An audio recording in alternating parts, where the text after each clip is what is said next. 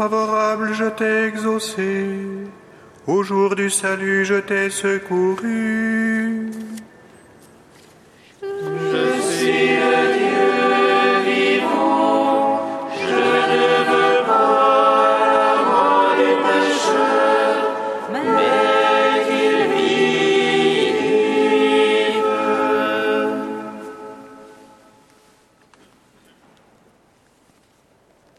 Lecture du livre du prophète Isaïe.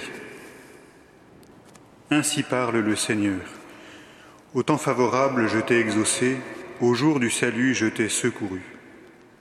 Je t'ai façonné, établi, pour que tu sois l'alliance du peuple, pour relever le pays, restituer les héritages dévastés et dire aux prisonniers, sortez.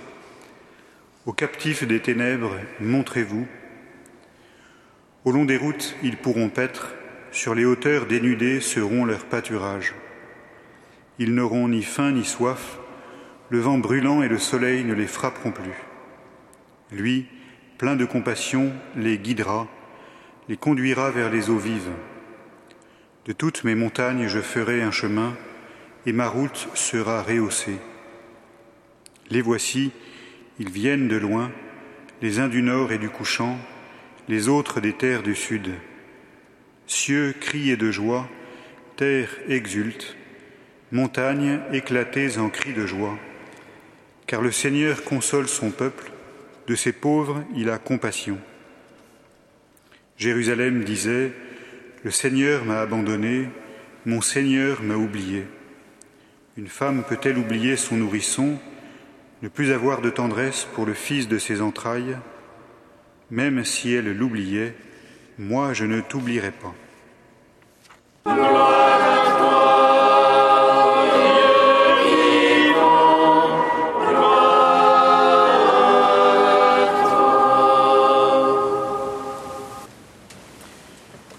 Au temps favorable, je t'ai exaucé, au jour du salut, je t'ai secouru.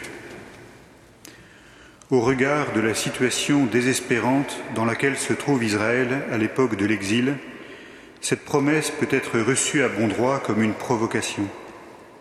Jérusalem est dévastée, des étrangers s'y installent.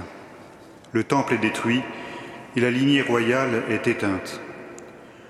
Le peuple de l'Alliance est déporté à Babylone depuis bien longtemps désormais, plus d'une génération. Devant ce désastre qui semble conduire les Hébreux vers une mort lente mais sûre, comment espérer encore? C'est bien à raison que l'on se répète de bouche à oreille, Le Seigneur m'a abandonné, mon Seigneur m'a oublié. Dans le feu de cette épreuve, comment Israël pourrait-il supporter d'entendre l'affirmation d'une tendresse maternelle et permanente de Dieu?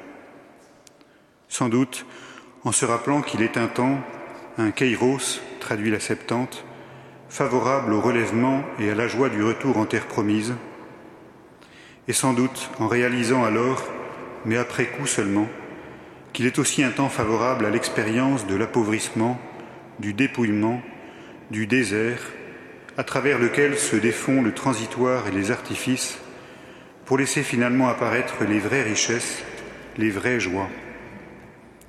Tant d'épreuves donc, mais Kairos lui aussi, à travers lequel, mystérieusement, Dieu qui est toujours à l'œuvre et ne cesse de créer, façonne, travaille le cœur de l'homme pour le rendre accueillant à l'essentiel. Voici venir des jours, oracle du Seigneur Dieu, où j'enverrai la famine sur la terre. Ce ne sera pas une faim de pain ni une soif d'eau, mais la faim et la soif d'entendre les paroles du Seigneur. Je vais obstruer son chemin avec des ronces, le barrer d'une barrière. Elle ne trouvera plus ses sentiers. Elle poursuivra ses amants sans les atteindre, elle les cherchera sans les trouver. Alors elle dira, Je vais revenir à mon premier mari, car j'étais autrefois plus heureuse que maintenant.